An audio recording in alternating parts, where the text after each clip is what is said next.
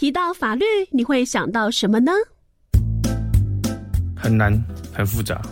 法律，我觉得法条很难，都看不懂，感觉很硬。但是如果学会的话，可以保护自己，也可以保护家人。是的，总有人认为太过艰涩，太难懂了，甚至冷冰冰。现在，让我们从法治教育开始，与法律越来越近。每周六下午三点零五分到四点钟，跟着超级公民 Go 一起成为法治素养的超级公民哦！Moskonda Mabasnava，Let's go！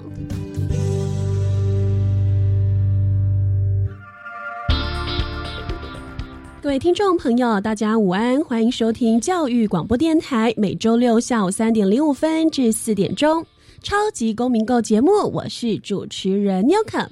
在这里呢，还是要跟大家说一声新年快乐！不晓得好朋友们有没有好好的利用这个春节哦，跟我们的家人、跟我们的朋友相聚在一起。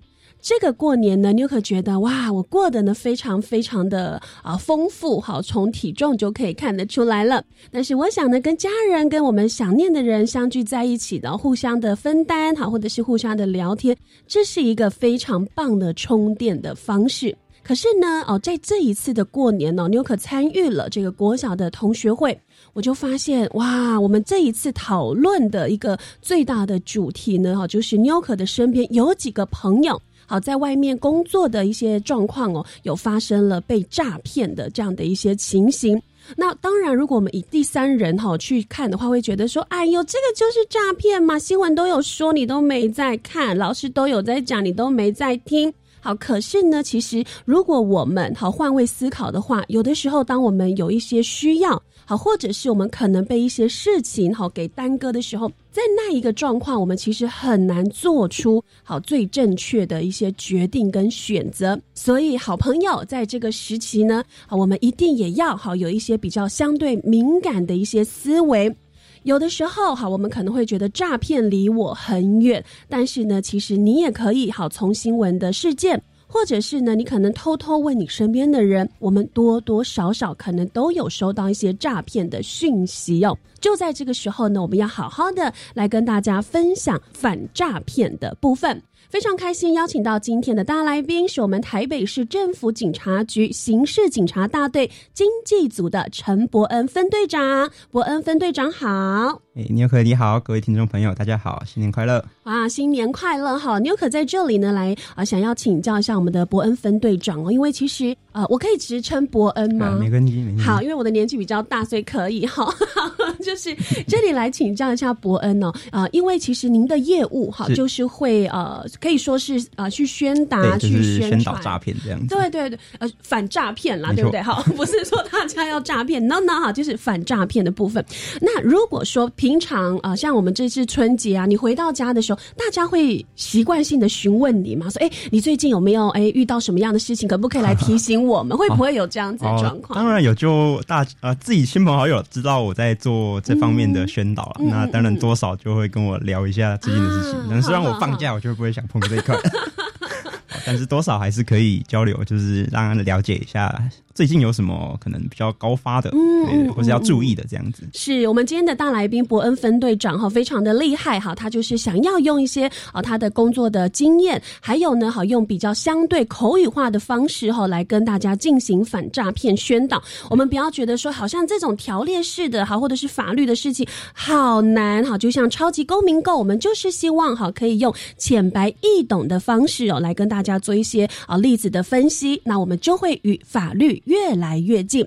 那既然提到了反诈骗宣导，那在这里呢，要先来请教一下伯恩哦。我们很常听到诈骗，也会听到诈欺。那请问，诈骗跟诈欺这两种，它是一样的吗？还是它是同样的事情，只是会有一些程度上面的不同呢？那这就是所谓我们讲法律面的事情。嗯，诈骗跟诈欺。啊，诈骗它是比较我们口语化，啊那它没有一个特别的定义，就是我们平常可能就聊聊天的时候就带到哦，我被诈骗了，哦，那问说这个是不是诈骗？哦，那就是大家比较平常日常生活中会哦出现的名词啦。是。那至于诈欺，它就比较嗯专业化一点，那它是我们刑法第三百三十九条，嗯，哦，特别哦有帮它做一个定义，我们叫诈欺罪。那它是归属于财产犯罪底下的一条啊，是第三三九条了。那当然，它还有之一、之二、之三。嗯嗯。那嗯，为什么说它是比较专业的？因为它有一个定义，就是说我们法律所谓的构成要件。好，跟我们分享一下。哦，那是写说意图为自己或第三人之不法所有，那去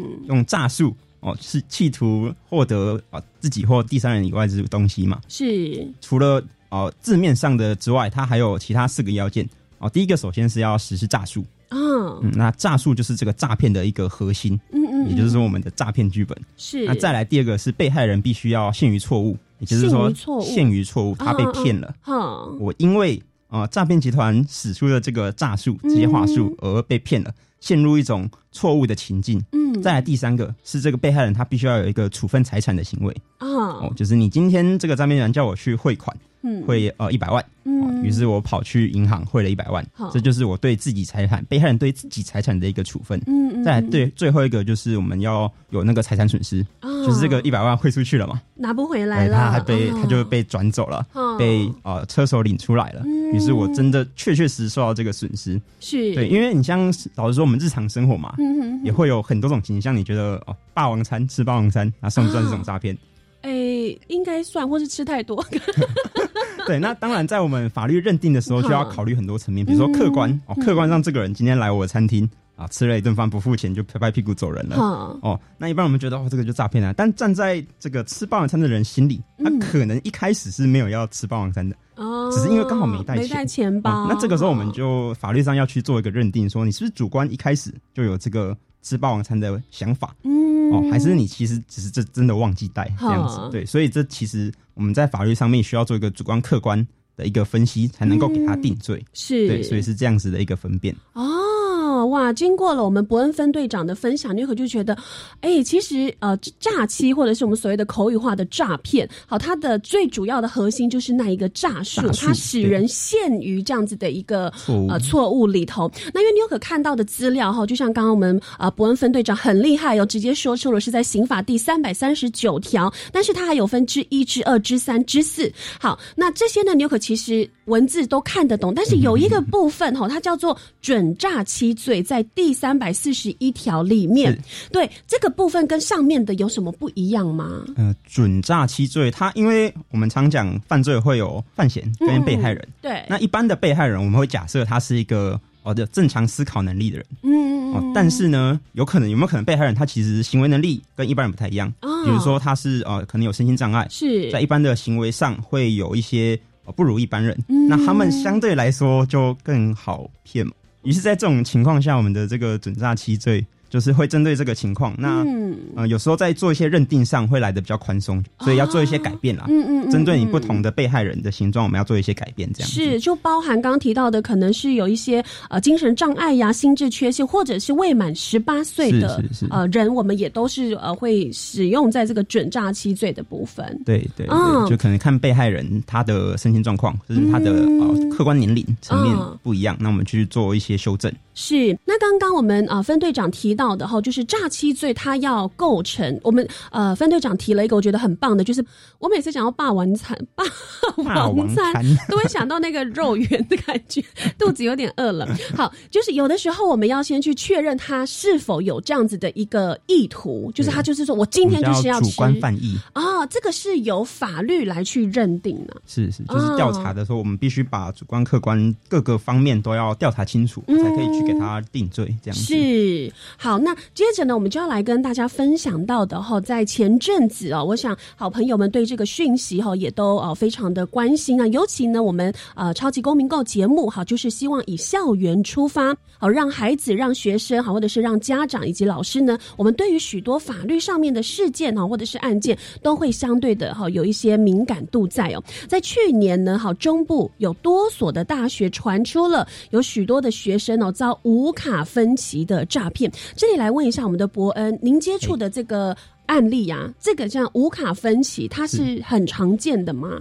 去年好像就是突然新闻爆出了这个无卡分歧，那当然我们第一时间也是会收到像一些市议员或者是其他长官来询问说最近有没有出现这样的情况。当然我们台北市在我们资料下面目前是没有发生。哦。对，那讲到无卡分歧这一类型，我老实讲，它比较像是一种周期性的。当然，它也不算是最新，它可能哦三四年前就曾经有过，是，但是因为这是跟学生有关，那又是一个整个大族群，对，将近六百个人受诈嘛，于是它的新闻被报道的比较啊广泛，嗯嗯，于是大家会知道，可能心里会认为说这是新形态的，但它其实嗯早就出现过了，是是。那其实呢，讲到了哈这个诈欺的行为哦，它真的是呃日新月异。我我记得有一集我们在讨论到。呃，应该是跟洗钱有关哈，就是呢，其实有许多的我们所谓的加害人。他们也是在哈不断不断的去啊更新他们的一些手法哈，或者是一些犯罪的行为哈，所以呢，相对的，我们这一些哈，我们平凡人哈，更要好好的来了解，我们可能会遇到什么样的一些状况啊。就像刚刚提到的无卡分期啊，其实他在三四年之前呢就已经有好类似的案件发生，但是因为可能没有在我们的生活当中，所以我们会觉得哎，好像跟我哦无感哦，相对无感。但是当新闻被一爆出来的时候，大家就会觉得哇，好可怕哦！而在这个时候呢，我们才会去惊觉说，哎，可能在外面读书哈，或者是住宿的学生，或者是孩子，哎，要特别去提醒他们这件事情哦。好，那其实呢，提到了家长们，我们常常会很担心啊，不在我们身边的孩子，可能在外面有相对有更多的诱惑，啊，或者是呢，可能会遇到形形色色的人。那这里请教一下伯恩哦，就是除了刚刚提到的这个无卡分期诈骗的部分。现在呢，包含像大专院校啊，或者是高中以下的中小学生，有没有不同的这种常见的诈骗手法呢？或者是校园当中比较常见的诈骗手法有哪一些？诈骗手法要说手法的话，嗯，主要还是以假网拍，然后解除分期付款啊这两种为主。当然，这两种一直以来都是大宗。嗯，那还有其中啊两个特别可以讨论的，我们叫色情应招站啊。什么是色情应招站呢？就是。嗯，可能有些人他们上网去找，当然赖现在都很方便，找一些可能看起来是有在做这种提供这种服务的连赖，然后就联系他。那当然联系往后通都是用赖联系嘛，就是他就跟你讨论说哦要在哪里见面。比如说我们会哦，大部分的情况都是像是约在便利商店前面哦，之后呢人到了之后，他会请你去买点数，用买点数的方式再做一些事情来证明说哦你不是警察，嗯嗯嗯哦，那买到了之后当然就是提供点数卡，他会要你去做一些哦，比如说去 ATM 去提领一些钱来做一个证明，哦，那再来呢之后就会变成说哦你卡交出去之后，他开始威胁你，开始赖换成一个人，哦变成一个看起来很凶的。然后要打电话恐吓你，哦，跟你说就是像你说那个，因为梅梅怎样怎样怎样，那你必须就是小心一点，不要就是讲讲出去啦。对对，不然说我们就在可能在就是传一些类似殴打一些可能带一点。暴力的影片去恐吓你说不要讲出去，是。或者是要你去提供更多的金钱，对，类似这种手法。那像我们讲在啊校园内嘛，嗯，因为自己本身也没有经济能力，是。本身做这件事情就不是太能够跟人家讲的，那自然他们就不敢讲。哦，对，那进而就这件事可能就被哦压下来了，嗯，或是。啊，刚刚有讲到嘛，那个他们诈骗集团会假扮成是黑道分子，说我要威胁你，是，于是他们就更不敢跟家人讲，甚至不敢报案，然后再又被这些人去骗更多的钱，他们可能会叫你去跟朋友借，去跟谁借，哦，那用这种方式去啊诈财。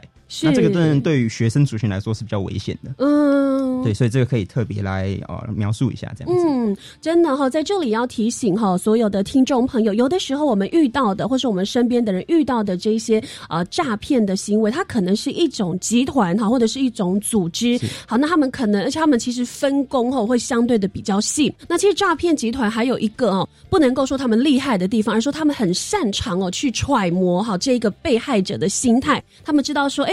呃，你会有这样的一个需求，你一定不会跟你的家人朋友分享，所以我们就看中了这一点，哈不断的给你施加压力，好让你呢，真的就是那一种给钱的这种状况呢，是像滚雪球一样，哈，是越滚越大的。所以在这里要回归到一件事情，我们还是鼓励哦，所有的家长哈，或者是老师，我们一定要跟孩子有这个良善哈，或者是有这种双方沟通的机会。好，要让孩子知道说，如果他真的哈不小心遇到了类似诈骗的事情，好，不管为什么会被诈骗，我们一定要在能够止步的时候呢，赶快来跟我们的家人或者是跟师长哈来进行讨论。绝对不要自己想说我有能力去解决。好，因为就像女可刚刚提到的，有一些它可能是一个集团、一个组织哦。好，所以呢，这个部分一定都要好再三特别的来注意。好，那在这里呢，也想要啊请教一下我们的伯恩哦，就是因为其实您也会到学校啊，会进行一些宣导，对不对？哎，是。那孩子们对于诈骗或者是诈欺，他们有什么想法吗？或者是他们有没有问过你一些很特别、很可爱的问题？可爱的问题嘛，因为我觉得诈欺它其实是一件很复杂的事情。嗯嗯嗯。那为了要让这些啊年纪比较小的人了解，那我们需要从很多方面讲。嗯。当然，最直观的就是我们把你做了。这些事情会得到什么样的后果？拿这件事出来让大家有一点警觉。至于那些更细节的手法，有时候讲讲就太无聊了。对，那当然，他们大部分，嗯，其实有时候小孩子听啊，警察贝贝讲这些手法，嗯，听着听着会觉得不飒飒，想说跟我不是贝贝啦，你是哥哥。对 对对，他们会觉得，哎，这个是什么东西？我还没遇到，我也不管，好像很遥远的感觉。但是当他们自己真的有一天不小心掉入这个陷阱的时候。哦，那他们当下绝对是心情是慌乱的。对对，那所以我们通常会把重点建立在你遇到的当下，你要怎么去处理。是，当然第一个跟家长、跟你的老师报备。再来去上网去做一些查证，哦，把你自己怎么受骗的过程去做一个呃整理，然后再去做报案的动作，让警察有能够了解这整个案情它是怎么发生的，嗯以及你后续应该怎么去处理这些事情。是，对，就是跟他们讲哦，打一六五之类的，要去报案之类的。嗯嗯嗯，就要让他们知道说，遇到了这种事，没没有人愿意，但是呢，我们还是要很积极的去面对。尤其这三个数字一定要记起来哦，一六五号反诈骗专线。哎，你有可提呃提一下一。六五它是二十四小时吗？啊，没错。好，所以我们现在如果节目暂停，我们拨打电话是会有人接通的，是会好，好，但是我们不要这样做实验哈，因为呢，我们不要去占线哈。可能如果你真的有需要，你就赶快来拨打哈一六五反诈骗。那有的时候其实我们不确定它是不是诈骗的时候，我们也可以拨打一六五，对不对？当然，一六五它主要提供的功能是比较像咨询啊。那所以当你。在陷正在陷入一个你不确定自己是不是遭到诈骗的情况下，你当然打一六五去询问，他是会给你一个明确的呃指示，说这个是诈骗，还是这个不是诈骗，或这个极有可能是诈骗。是。那当你已经确定你被骗了的时候，那其实我还是建议自己去报案就好，因为一六五它其实比较像是咨询。嗯嗯嗯嗯。那如果你在被骗的当下打一六五，那他也只会请你去附近的派出所进行报案，所以那还不如就是如果你已经确定啊被骗了，那还是赶快资料准备好啊。把自己心情稳定下来，然后去做一个报案的动作，这样是好。这个主动出击很重要哈。好，那刚刚提到的呢，其实我们有啊，先请啊伯恩哈跟大家分享在校园里头常见的一些诈骗的案例。但是呢，其实哦，不只是我们刚刚提到的，像网络购物啊、假投资啊，或者是解除分歧，好，也有像一些网络交友，好，或者是像我们啊，这个最近我朋友呢就遇到了这个陌生电话的诈骗。好，这一个其实我记得我蛮小的时候就已经有类似的这种手法了，哈，就是他会直接拨打电话，尤其是会拨打给像是父母亲或者是阿公阿妈这样的一个呃年纪后，然后就可能会用哭的啊，有不同的就是呃演戏的方式，然后就是要让这些长辈在紧张的状况之下呢，没有办法去厘清说现在这个跟我打电话的人到底是不是我的家人，然后呢，还有也非常之前很。不能讲流行哦，就是非常盛行的一个状态，就是假检警的诈骗。是假检警。对，这个伯恩也有遇到过嘛？哦，那当然，假检警他在诈骗。其实我们讲诈骗可以分成管道，嗯嗯，要先了解它的管道，也就是说被害人怎么接触的。是，从一开始的传统就是面对面就可以做诈骗，哦，金光党嘛，或者是那种推销爱心笔，嗯，到呃可能两千零零年左右之后开始电话。啊，电信业开始发展发达起来了，于是电信诈骗就出现。那当然，假监禁我是把它归类在电信诈骗这一块，因为它是透过电话接起来的，所以它的对象自然而然就会是那些年纪比较大的，比较年高龄层的。嗯，那。至于这个假警警，它是属于假假扮系列嘛？因为你其实不只可以假扮成警察、检察官，你可以假扮成自己亲朋好友，你就要猜猜我是谁嘛？或者是刚刚妞可讲的哦，哭闹的那个叫假绑架，当然假绑架现在比较少了。那为什么要特别来了解说假警警？是因为哦，他冒用的是一个公权力的部分。是那像我们刚刚讲的，在刑法诈欺犯罪之前，它的三三九之四条加重诈欺罪里面就有一项，它的加重要件是你假扮成公务机关。嗯做这件事情的时候，你的罪行是会增加的。嗯，因为你冒用检察、检察官嘛，你自然会可以假装自己有公权力，是对于这些被害人做出一个类似恐吓的动作。嗯，那他有时候就不是诈骗，他有可能上升到恐吓的层级。嗯，对。那像这种假检警，通常哦，我说虽然说它的发生数不高，嗯，但他的财损数其实一直都很高。哦，他的财损数是可以跟前三名的假投资哦假。那个解除分期付款去比的，哇，是代表他的 CP 值很高。通常一个被害人被骗，他就不是只被骗一万两万，而是被骗千万或是破亿都有可能。哇，这个在我们台北市是真的曾经有发生过的，是，所以他对于家中长辈来说就特别需要注意，嗯当然也是我们一直宣导的重点啦。嗯嗯嗯，哇，听起来哦真的是好可怕哦。那其实除了这一些呢，还有刚刚好伯恩提到的像援交诈骗呐，好或者是呢假讯息、钓鱼网页哈。还有哈，这阵子哦，因为你有个前阵子在找租屋哦，就发现呢也有蛮多租屋诈骗的。哎，伯恩，这个租屋诈骗，它算是这两年比较多这个这种案例的嘛？嗯，对，租屋诈骗，我个人认为啦，它也是近期才慢慢开始增加。那它一般的瞄准对象当然是可能北漂族那种租屋族群。对，那因为刚刚讲到管道嘛，嗯。这种租屋诈骗的广告一样都是来自于网络，是。像脸书社群，嗯，会有那种租屋社团。对，那像这种通常就是用，比如说他们会用话术说你来看房子，但是有其他很多人也在排队，对，所以你如果要先看，你必须给我一笔定金，定金类似这种方式。但其实那个房子的照片根本就不是他的，他就是偷个吻，然后等着鱼上钩，是用这样子的方式去做一个诈骗。嗯，对，真的哦，这个诈骗的状态呢，其实只要你有呃这个加入租屋网站，哦其实。都会很多人提醒哦，哈，所以还是要告诉大家这样子的一个手法哈，真的是它一直一直在出现。好，另外呢，其实诈骗集团也会针对当年度的一些重要的时事，好，也会进行一些诈术，包含在前两年哦，那时候呢，突然有兴起一个叫做确诊的诈骗，好，他就会告诉你说，哦，啊，你确诊了，那你现在需要呃准备什么资料？然后呢，我们可能会有一些相关的资源要提供给您哦。所以其实我们讲到这里哦，诈骗的手法哈，或者是。形态呢是日新月异哦，然后呢琳琅满目，但是不要觉得说，哎，好像只有在赚钱的这些大人们哈才会被诈骗哦。听众朋友，你知道吗？哈，我们曾经有一位听众哈，告诉我们说，啊，他的国中生的孩子，好，因为想要买一双很贵的球鞋哈，但是那是限量版的，那个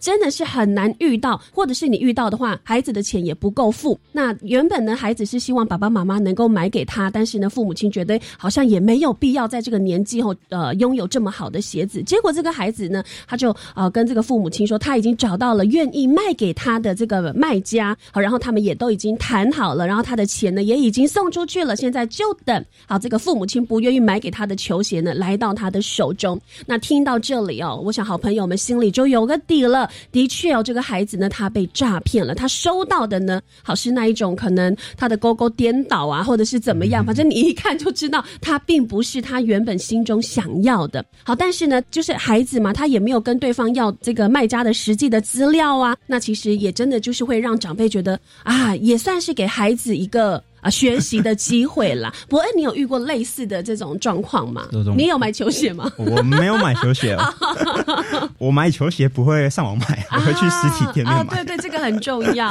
对，当然，如果是刚刚那个可能这种二手的球鞋那种，有些老古董转让的那种机制，那就就要比较小心了。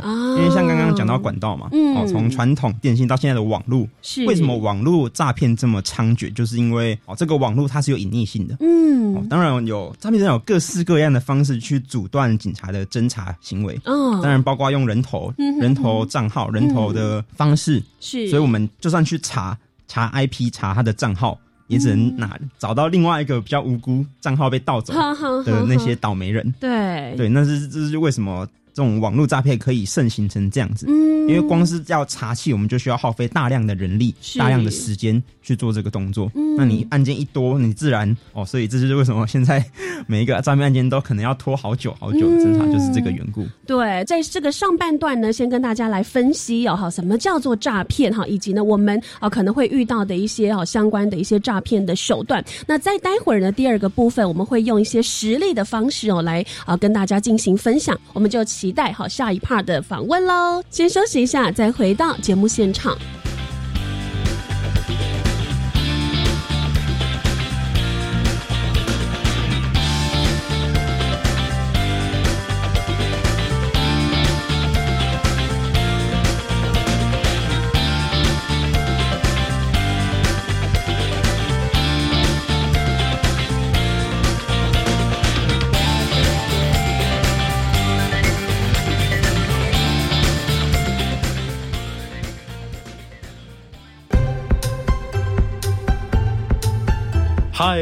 我是乌巴克。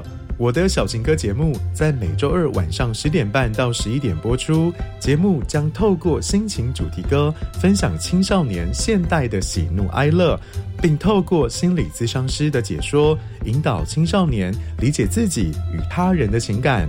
期待与你在我的小情歌节目见。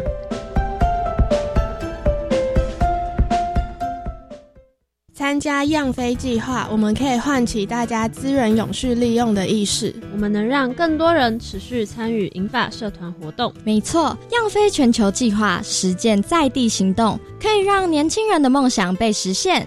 样飞全球行动计划团队自主提案报名开始喽！欢迎更多热血青年加入行动，一起推动社会永续发展。更多内容请关注样飞全球行动计划网站。以上广告是由教育部提供。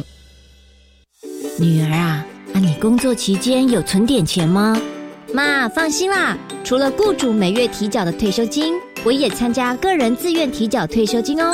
且自提的退休金不计入薪资所得课税，每年还可以分配投资运用收益。领取时啊，还可以享有至少银行两年定存利率的保证收益哦。哦，劳工自提好处真多。以上广告由劳动部劳工保险局提供。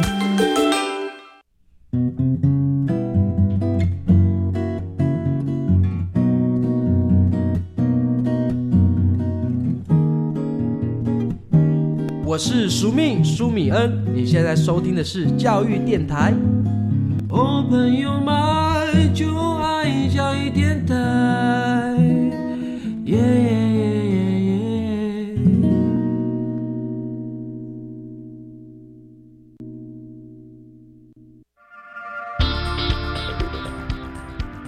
好朋友们，再次回到教育广播电台，每周六下午三点零五分至四点钟，超级公民购节目，我是主持人 n 可。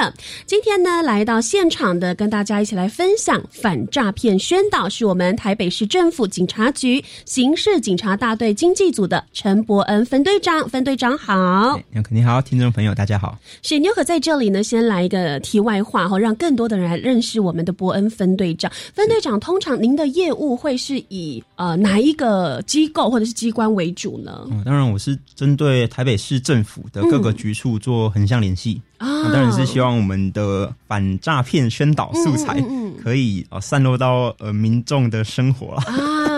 所以，像是平常我们去的一些政府机构，它有一些电视墙，就捷运、公车、官网这些管道，我们都可以就是放上自己宣导素材。是，至于另外一个部分，就是金融机构这边，嗯，我们因为金融机构是做一个主诈的动作，那对被害人能不能及时拦阻，这个其实很重要。嗯，所以我们也会去跟他们做一些拦阻演练，是跟他们分享一些最新的手法，去做一个警示，这样子。因为诈骗真的是无所不在哈，包含了像纽可，我是。呃，台东人哈，台东呢，我们会会觉得说，哇，它是呃后山，它是很淳朴的，但是呢，在里头也有许多诈骗的事件发生啊，所以呢，就像女可提到，诈骗是无所不在的，所以呢，我们更要有哈相对的敏感度，好来去呃做生活上面的一些提醒跟提点。好，那在这个时候呢，纽可还有哈许多的问题想要来啊跟听众朋友进行分享哦。好，我们刚刚呢，啊在节目当中已经跟大家大概的解释了啊近几年来哈，或者是呢，哎。比较多人哈容易受骗的一些诈骗的手法。那最近呢，还有一种状况哦，诈骗集团会借着网络骇客啊，好或者是律师事务所的名义，创设了假的粉丝专业。那它里头呢，就谎称说我们可以帮助被害人追回被害的款项。结果后来呢，哈，在呃被害人很信任哈，把所有的这个呃状况呢，哈都跟对方说了之后，才发现哦，这个是二次的诈骗话术。哇，我想问一下我们的伯恩，你有没有遇过类似的这样的一个状态？有，当然前几天我在自己在脸书上滑，刚刚讲的是粉砖嘛，但其实不只是粉砖广告。嗯，就是二次诈骗的广告，他们称自己是骇客组织，是。称自己是律师事务所，那可能说，哎，我们免费帮你把这种诈骗的被害款项追回来，是，那就一样联系这个 Line ID，或是点击这个链接联络我们，用这种方式。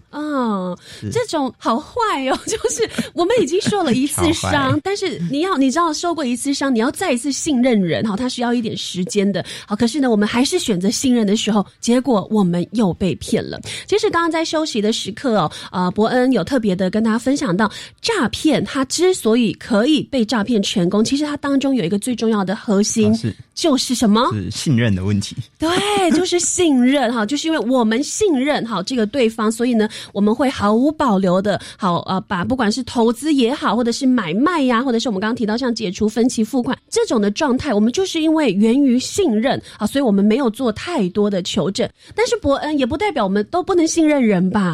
就我们可以 怎么做呢？这当然就是一个取舍啦，因为为什么讲到信任？其实很多手法，它的一开始都是要在建立。你这个被害人跟诈骗集团之间的信任，像这样爱情交友啦，为什么他要花这么多时间跟你哦早上嘘寒问暖，晚安？那个假投资为什么他要花一长段的时间假扮成各个庄脚，在那边假扮成老师，跟你说哦，我们最近看哪只股票会涨，哦，跟着我们一起投，哦，甚至解除分期付款，它源自于我们的各自外泄，它有办法假冒成是客服，假冒成是银行，就是因为他们有，他们已经害进了你曾经购物的网站，取得了你的购物资料，他们才有。办法那么清楚的说出你在哦何时何地哦什么时刻花了多少钱买了什么东西？对，嗯，那透过这样的方式，你自然我就觉得哦这个可能是真的。嗯嗯，只要有这个可能性，你就会愿意跟他继续谈下去。是，至于他哦就陷入他们啊自己写那些剧本里面，那他们可能在根据你的回答猜测说你呃是怎么样的人，你容不容易被说服？这样子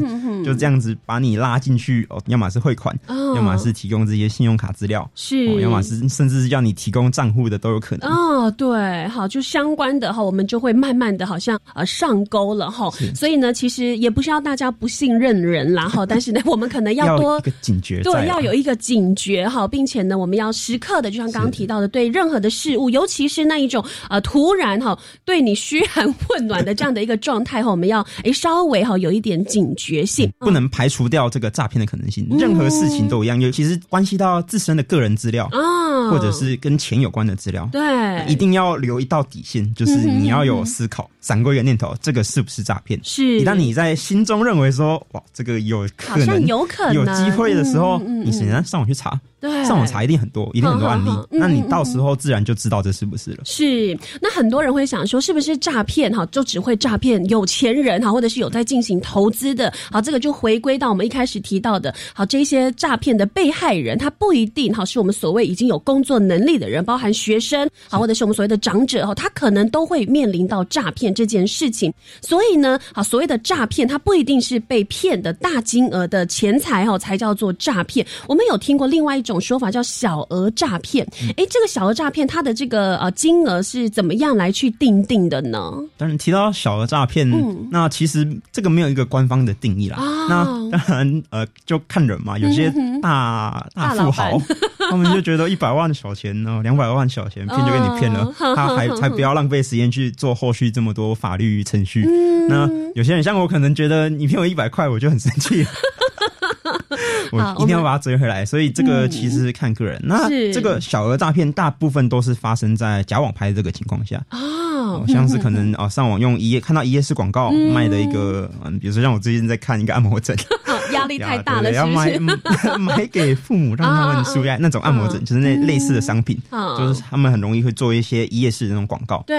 对，那当然里面有真的，嗯，但是大部分其实是假的。它的广告打的功能很多，很厉害，然后啊价钱也压的很低，是，然后还限时限量，嗯嗯嗯，你不赶快就被别人抢走了。对，那这种方式通常不会卖到太贵啦，可能七八七百块、八百块，甚至几千块就就差不多了。那有些人想说，哇，不然就赶快下单这样子。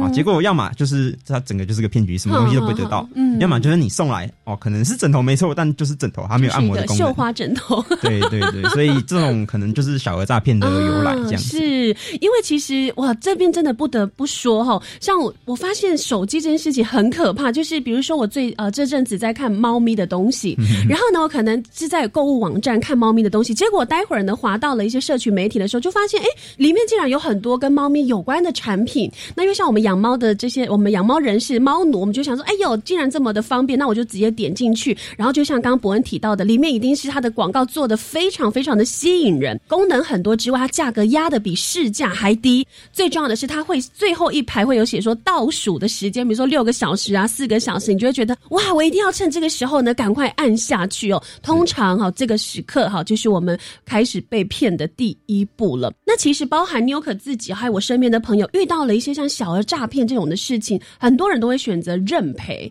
就想说好像还要花时间去报案呐，或什么很麻烦，或者是很花时间的部分。那如果是以伯恩，您自己会觉得我们可以怎么做？像您觉得被骗一百块会生气气，那如果九十块呢？你会想要怎么做呢？啊，如果可能在。低一点可能十几块、二十块，那当然有时候还是权衡一下啦。如果你觉得后续处理太麻烦，那就算了。但是你当你觉得这已经板钉钉就是诈骗，那我还是建议去做一个报案动作。像刚刚讲到，很多小额诈骗都是源自于假网拍。嗯嗯那有时候也不是说拿不回这个钱，因为现在其实都有跟物流业者、对对对跟便利商店建立起一些机制，是。去处理这个退款、退货的事情。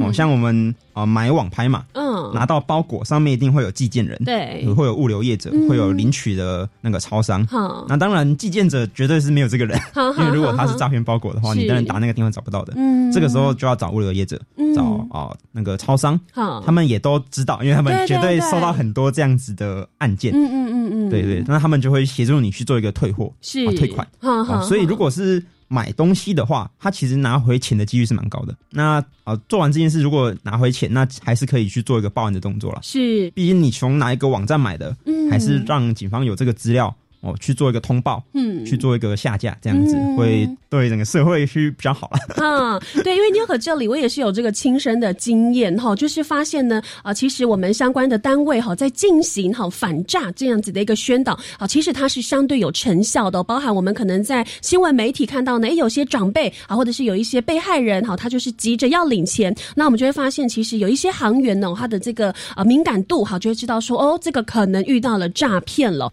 那还有呢，就就像是这个便利商店啊，因为现在呢，其实网购真的太方便了。那有的时候，哈，这些呃，这个服务人员哈，他看到我们好像很犹豫，说，诶，我有买这个东西吗？好像有，又好像没有的这个时候，对方其实也会提醒说，如果你觉得。不安全，或者是你不确定的话，那你先不要领。好，就是你回家确认之后，那你再领。好，或者是当下呢，呃，因为你有可就是喜欢那种拆箱的快感哈，所以我都会在那个便利商店就拆箱了，还可以把纸箱回收在那里。好，那时候呢，我就发现，哎，我买的是 A，可是他给我的却是 B。好，虽然他们的名字可能一样哈，可是呢，整个品质是完全不一样的。那这个时候呢，我就会马上去询问哈，我们便利商店的人员，他也有哈一个流程哦，也会提醒我们说，哎，我们这个时候要怎么。做，做所以如果真的遇到了哈类似这样的一个诈骗，不要觉得说，哎，我好笨哦，我被骗了。不要哈，我们呢就是因为第一个，我们很信任，我们的心是温柔的。好，但是呢，我们遇到了这样的事情，我们也要哈刚强起来呢。就是呃，如果说我们默认了这一次哈，代表呢诈骗啊集团他们可能会觉得，哎呦，这样子的事情是可行的，我要再骗更多的人。好，那我们刚刚提到的呢，在一开始哦，就是讲到了这个学生哈，有将近六百位的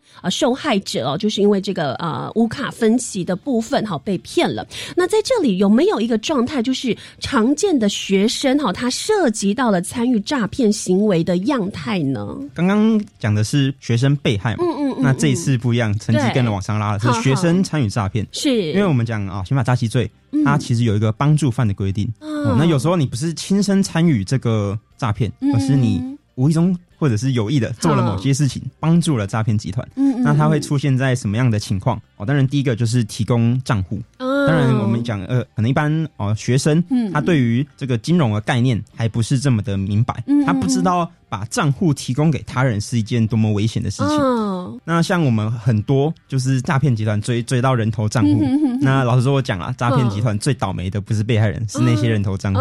他们首先第一个，他们自己是被害人，是账户被骗走、被冻结了，他们没有办法再用那个账户做任何哦清转的动作。嗯嗯嗯。再来第二个，他们自己也会惹上我们讲的，除了刚刚的帮助诈欺之外，还有洗钱。最近修法的洗房法第十五条也也会有，就是针对这个提供呃提供个人账户的部分做出一些惩处。他接下来要面对的哦，除了你账户不能用，生活开始会困难之外，第二个就是你要面对那些被骗的被害人。哇！因为老实讲，大部分抓到的都是这些人头账户。嗯。于是那些被骗的被害人就只能找得到这个人头账户的持有者。是。于是你变成要去跟这些被害人去做一个和解的动作。嗯。哦，甚至是要呃。支付他们被骗的款项，你才可以拿到这个不起诉处分书或者和解书，进而去做解除账户冻结的这个动作。那后续的法律程序自然是相当的麻烦，而且很烦人，因为很多诈骗嘛，它其实是会跨县市的。是有时候哦，被骗的被害人他人在台北，嗯，但是这个人头账户的持有人呢？哦，住在高雄，于是这种情况呢，我们现在的管辖是以啊被害人为主嘛，就必须要跑到台北去做，就是跟人家和解或者是其他法律层面的询问这样子。是哇，真的就像刚刚伯恩提到的哈啊，这个被害人哈相对呢也是啊会很辛苦之外，其实参与了这个当中，不管是有意或者是无意哈，可是呢你就是促成了这样子的一个呃诈骗行为哈，他的呃成功。好，所以在这里呢要呼吁哈所有的听众朋友，可以的话我们。其实啊，也可以在生活当中哈，互相的来提醒，好，包含提醒我们的小孩子之外，其实长辈的部分哈，我们也要哈再三的去提醒他们自己的户头哈。如果你真的哈遇到有人要跟你借啊，跟你要，不管是你的姐妹、好朋友啊等等的部分哈，一定要先跟家人再三的确认哈，这件事情是不是真的啊？这个事情希望大家呢，我们都可以做到哦。好，那再来呢？哈，因为刚刚特别的提到嘛，啊，如果说呃涉嫌将账户哈提供给诈骗集团或者是担任车手的话，因为我们可能会有这个年龄上的分层，好，包含呢是未成年啊，或者是已经成年的大学生啊、研究生，他们所遇到的刑责会有所不同吗？那当然是不一样的，因为像啊少司法就有规定说，呃少年犯刑法。使用少年事件处理法，嗯，少年事件处理法，全称是少年事件处理法，还有针对少年犯罪的这个部分去做一个规范。是，那我们在刑法上面，十四岁以下的儿童，然后十四到十八岁是一块，然后十八岁以上才有完全的行为能力去负担那个刑法的责任。是。对于是，我们刚刚讲到的少年的部分，就会由少司法来做。处理。那当然，它的罚则不会是像我们三三九规定的，可能五年以下，或者是罚多少钱。嗯，那做法针对这些犯了刑法的少年，那可能会做像是训诫、假日补导，甚至是感化教育这一类型的。是，而至于发则，则会落到他们的父母。对，是这样子的一个配套措施。那当然有，就是满十八岁有完全行为能力嘛，那你自然就必须要负担整个刑法的责任。这样子。哦，那这样子的一个刚刚提到的，不管是未成年或者是已经成年的这些学生哦，他们会因为就是他们所诈骗的金额的不同，就是可能你诈骗得到的越多的钱，那你就会罚的越重，会有这样子的一个关系吗？嗯，其实法官在量刑或者是检察官在起诉的时候，他会考量很多事情，像你是不是第一次做，嗯，还是你是累犯。对，或者是你在这个整个案件里面的关系是什么？嗯，你是已经有做一有做到一定的规模了，嗯，你是车手集团中的头头，或是怎样的？哦，或者是你本身的翻译，你是被拐来的，还是你真的有好好的知道你现在做的事情是什么？他们都会去做一个哦量刑啊。你像我们讲有法定刑跟执行刑这两个区块，法定刑就是啊字面上法条写的，嗯，执行刑则是你最后判下来。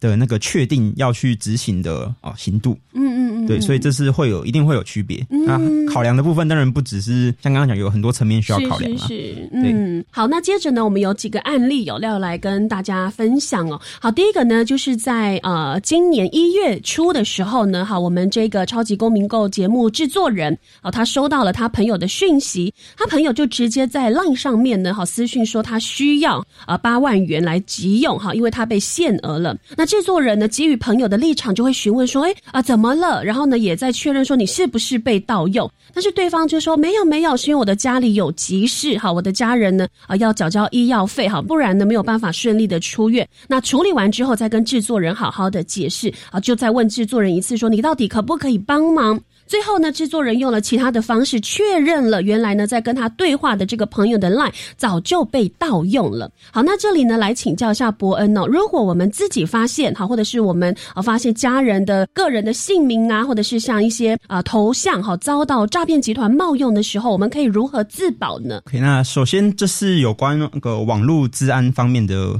问题。嗯，那我认为啦，呃，现在的一般可能少年他们需要建立的，除了这个刚刚讲过的金融资讯之外，现在很重要的一点就是网络治安。嗯，为什么网络治安这么重要？嗯，因为他们可能大家使用网络习惯了，却不知道啊，其实在网络上有很多的破口，会导致你的个人资料。像是刚刚讲的这个赖的账户被盗用，好像你有可能会不会好奇说他是怎么样被盗用的？对啊，对，然后讲他其实有个手法，我们叫假贴图。假贴图，大家注意哦，只要每次有可能国定假日、哦端午节、哦新年、圣诞节，赖上面就会出现一个免费的贴图。那它的骗法就是呃叫我们去点击这个链接，然后表面上来说是要下载这个贴图，但其实那那个是诈骗集团他自己制作的一些程式，他有办法啊，尤其是你点进去。之后去点他们提供的那个按钮，你就等于是跟那个诈骗集团账户加了好友，那他就会知道你有你朋友有哪一些，嗯，他看得到你的头贴，那他就有办法完全复制出一个跟你一模一样的账号。哇，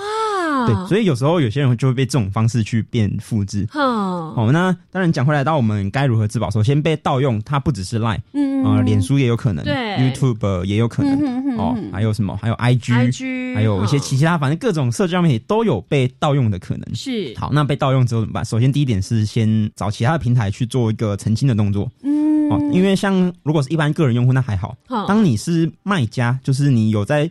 网络上做一些像比如说网购，甚至是像有一些呃民宿承租这种呃有在跟顾客对接的身份的时候，你就要特别赶快去找另外一个平台去做一个澄清，嗯，因为你的顾客还没有发现你被盗用了，那这个时候嗯有你跟他们以前建立起来的信任感，就会变成是那些你的顾客被骗的很大的一个可能性。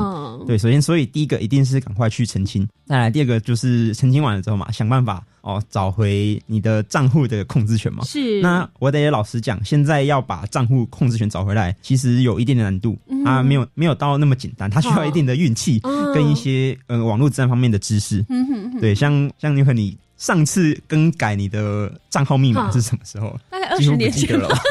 对吗？因为太多账密了，就不太会去改。我自己也是，我在研究这些网络战方面的时候，想说这么多账号密码，那我们当然第一个要记就有点困难，对，所以有时候就一直放着了。但是它其实被破解的风险一直都存在。今天可能到现在还没被骗，只是因为你运气还不错。对，就是也可能哦，你没有在从事一些很大的生意什么的哦，他还没有针对你去做攻击。是对，那其实他的就是这种被害的情况一直都会有，不知道哪一天会发生在你身上。对。所以一定现在可以做的就是尽量哦，把自己的账号密码去做一个哦更改。要么定期更改，要么去做二次阶段认证。是对，那在做一切可能在公共平台上登录自己的账号密码的时候，那一定要特别小心。嗯哦，结束之后赶快登出，不要把自己的这些账密码的资讯留在就是公共的电脑上面。对，这些都要特别的注意哦。好，那其实呢，提到了一些诈骗的啊这个案例，有很多人呢会想说，哦，可能是好比较好没有再接触到像新闻呐，好或者是呢啊就是好像涉世未深的孩子哦。比较容易碰到没有哈？妞可要跟大家分享哦。妞可呃研究所是念政治大学，我有一位同学，他也遇到了诈骗，而且这个呢算是我身边哦，就是他遇到的这个诈骗金额相对比较高的。他呢就是遇到了投资虚拟货币。那其实呢，坦白来说，他对这个是完全没有接触的。可是呢，像我们许多诈骗的案件一样，他一开始会让你有一点点小小的获，你就会觉得哎呀，这个是真的。那我接下来哈就会被说都说啊，你才啊投一两。万呐，两三万不够啦。如果你要啊赚多一点，那你当然就要投资更多啦。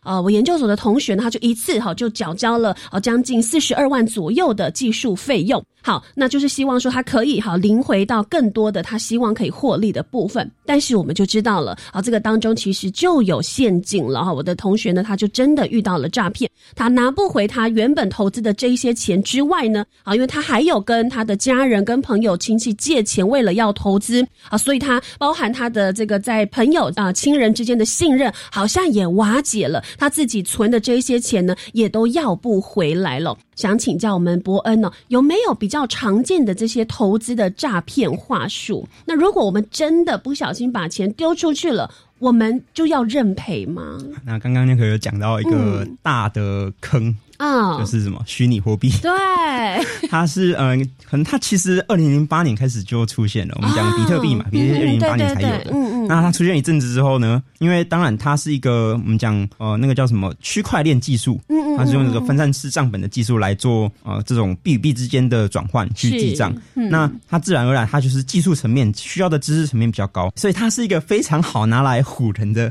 东西。一旦你不懂它的运作模式，嗯不懂它的嗯可能交易的一些规则，嗯，那你很容易会觉得说哇，它是一个非常专业的、有发展性的东西。于是人家你看到网络上的一些诈骗广告，他说他是什么啊推出某某币，嗯，哦可是可以去来投资，你自然就会想要去尝试看看。是，哦但我这边我要呃跟听众朋友告诉一个观念，嗯，那就是投资跟赌博这两件事情它的差异性究竟在哪里？好，那他们的共同点啦，其实一样，就是用钱去赚更多的钱。是，但是差别在于哪里？差别在于说投资是哦，必须要有一个。理解你这个游戏规则，那你要去制定一些策略，制定一些战术，你才有办法稳定的去赚钱。是，而赌博呢？赌博你就是在玩，你不知道在当你不知道你在做什么的时候，你就是在赌而已。嗯，对你，你可能以为自己是在投资，但错了，你什么都不知道你在赌。像除非是赌神一堆，赌神是因为他知道游戏规则啊，他理解，而且他有战术。像我们看我们玩二十一点，玩德州扑克，他们会算牌，是他们知道说哦，下一张出现的几率是什么？我现在这套。牌的胜率是多少？嗯，他们在基于这样子的思维下才有胜率，他的胜率是高于可能五十趴，甚至办法达到六十趴、七十趴。但是一般人呢，像我们很多诈骗的案件，他们会说哦，得起来倒租啊。但是你问他说你在投资什么，他答不出来。嗯，他就你就给你看一个 A P P 说哦，就这个，你看它上面数字在跑。好，但是你看很多这种虚拟货币，它的 App，嗯，那个是诈骗集团做出来的，是所有的数据都他们后台可以自己乱调。啊，你可能上面看上去账面上你有一千万。但是那些就是看得到吃不到。嗯，当你要提领出来的时候，他就跟你说：“哦，我们最近那个洗钱查的有点重，那个哦，先不要这样。”他开始拖。哦，那再另一种方式就是说，你要领出来，那你可能要先付几十趴的、四十趴的呃那个保证金。嗯，那用这种方式可能就再削一笔这样子。那这些都是假投资常常使用的手段了。是。好，那在这里呢，哈，我们跟大家分享了这么多，哦那我们要来进入到最重要的一个环节哦，就是呢，如果我们好。真的被诈欺了。好，那我们想要请司法来协助还我们公道，我们可以好怎么样来进行呢？那首先，因为我们要从呃被骗的人心理的角度开始出发。嗯，像我们常常讲说，哦，悲伤有五个阶段嘛。第一阶段是什么？否认。然后再来是愤怒，更小灯熊皮。再来讨价还价，然后沮丧，最后才是接受。是。哦，那我建议在第三阶段的时候，你会有一种冲动，你想要做一些什么事情来挽回。过了一段时间，你才开始慢慢的认知道你被骗了，嗯，那你在这个冲动，你心里那一股想要我挽回一些什么事的冲动的时候，你就可以趁这个时候赶快去做我接下来呃要请大家教大家做的 SOP 啦。好，当然是你被骗了之后嘛，首先你一定要知道自己为什么被骗，是你可能要先了解到，比如说哦假投资嘛，嗯，你要赶快把你过去的那一些跟诈骗集团、诈骗群主他们的那些群主哦什么的，赶快把它截图，截图下来，因为他们随时都可能会直接消失不见，而且再来是你汇款哦，做这种投资诈骗一定会一定是经过汇款，嗯。那你汇款的那些账户，哦，时间地点，那假如你是虚拟货币，那个通常会有一个交易所 App，嗯，那你要把你的钱包地址，哦，或是用什么币种，嗯，去尽量的把它理清，嗯，那把这些资料整理完之后呢，再去做报案，那警方在跟您做笔录的时候，你才可以有办法讲的详细一点，嗯，哦，那我们警方才有办法再针对你的状况去做进一步的侦查，是，那啊报案完后呢，其实我们还是有别的事情可以做，当然当下是沮丧了嘛，毕竟辛苦钱，那啊辛苦了这么久就。却被骗光光了。那我是建议，呃，可以的话，把自己的这个过程啊分享出去。来，像我，呃，之前就有一个亲戚，他是被信用卡盗刷，是。对，那他一样就是从钓鱼简讯开始，他假冒成那个中华电信，哦，要做一个点数兑换。好，那我那个情谊就点进去啊，他的名目是说你有点数，那你可以去换这些东西。嗯嗯。那点到最后，他的栏位就是要你填写信用卡资料啊。那当然，那个我的亲戚就填写进去了啊，送出。然后他传了一封 OTP 码，好，填进去送出啊。结果过几个小时，好，发现自己信用卡被盗刷了，而且在国外被盗刷。对，那他后续也是来又来跟我咨询。那我就跟你说，你应该先，比如说直接去找那个银行，赶快把这一笔款项给停掉，或者是找你盗刷的那个机构，跟大家询问说可不可以把诈骗的钱退回来回来。那当然最后是有成功退还回来，虽然也是灰了一段时间。那啊，因为他本身是也是有类似教职，那所以他会整理自己这个心历心路历程，是。那把它整理起来，那作为案例去跟他的学生跟其他的亲朋好友做一个分享。嗯，那自然亲戚听到了你自己亲身的经历，嗯，那当然就会对这样子的哦钓鱼简讯更更有警觉性。哦，对，嗯，所以呢，以上哦，就是还是要来提醒好朋友们哈，呃，没有人哈愿意想要遇到诈骗哈，但是呢，当我们真的好遇到了诈骗的时候呢，好，其实赶快哈，直接哈，不管是到警局备案呐，好，最重要的呢，就是要厘清哈，我们为什么会被诈骗啊？可以将自己的故事整理好之后，好，并且呢，跟家人朋友或者是你也可以做一些分享，让更多的人知道哈，这整个诈骗事情的经过。好，其实大家都能够好做这样子的一个互相提醒。好，再次非常谢谢我们今天的大来宾，我们的陈伯恩分队长，谢谢，谢谢。下个礼拜六的下午三点零五分，在教育广播电台一起来享受超级公民购节目。我是主持人妞可，下个礼拜见了，吴妮娜，拜拜。